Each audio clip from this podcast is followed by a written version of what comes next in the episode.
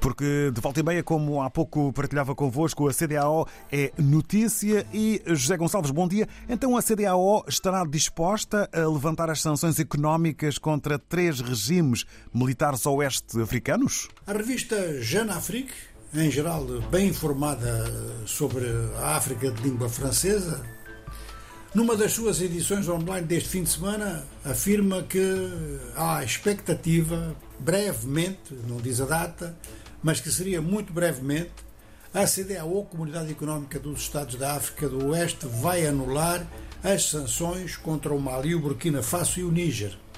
Sanções que foram sendo decretadas à medida que iam sendo desencadeados golpes de Estado nesses países e que não se chegava a acordo sobre o período de transição para devolver o poder aos civis, respeitar a Constituição, organizar eleições, etc.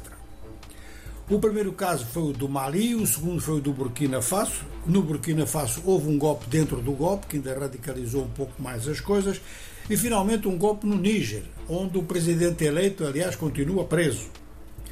A CDAO pela voz do seu presidente em exercício, o presidente da Nigéria, chegou mesmo a dizer que a entidade pensava numa intervenção militar no caso do Níger para conter a sequência de golpes de Estado. Há mais um golpe de Estado na África do Oeste que não está incluído neste grupo de três, que é o da Guiné-Conakry. E nas margens da África do Oeste, da África Central, dois outros golpes de Estado. Um no Tchad e outro no Gabão.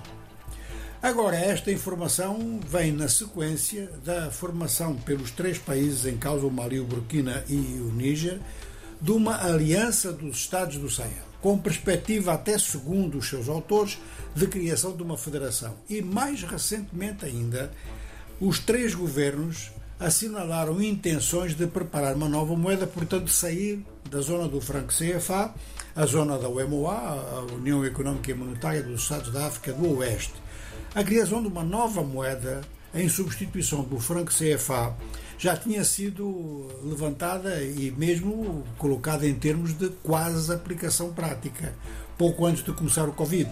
Isto na sequência de uma visita a Abidjan do presidente francês Emmanuel Macron, que conversou então com o presidente marfinense Alassane Ouattara.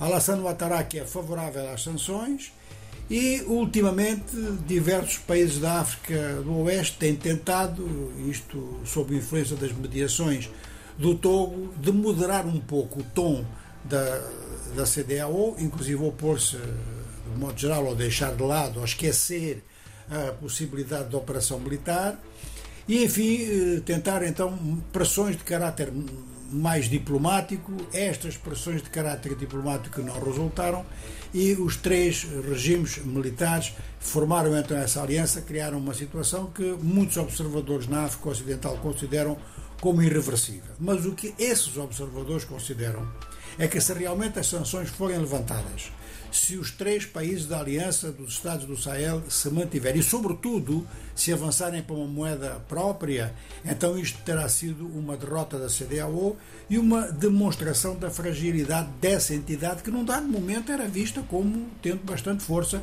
para promover a integração económica à escala subregional. E, ao mesmo tempo, isto pode levantar problemas, dúvidas do mesmo tipo em relação a outras comunidades de desenvolvimento que existem, conforme sabemos, nas cinco macro-regiões africanas. E assim ficamos a saber mais sobre esta disposição da CDAO com o José Gonçalves.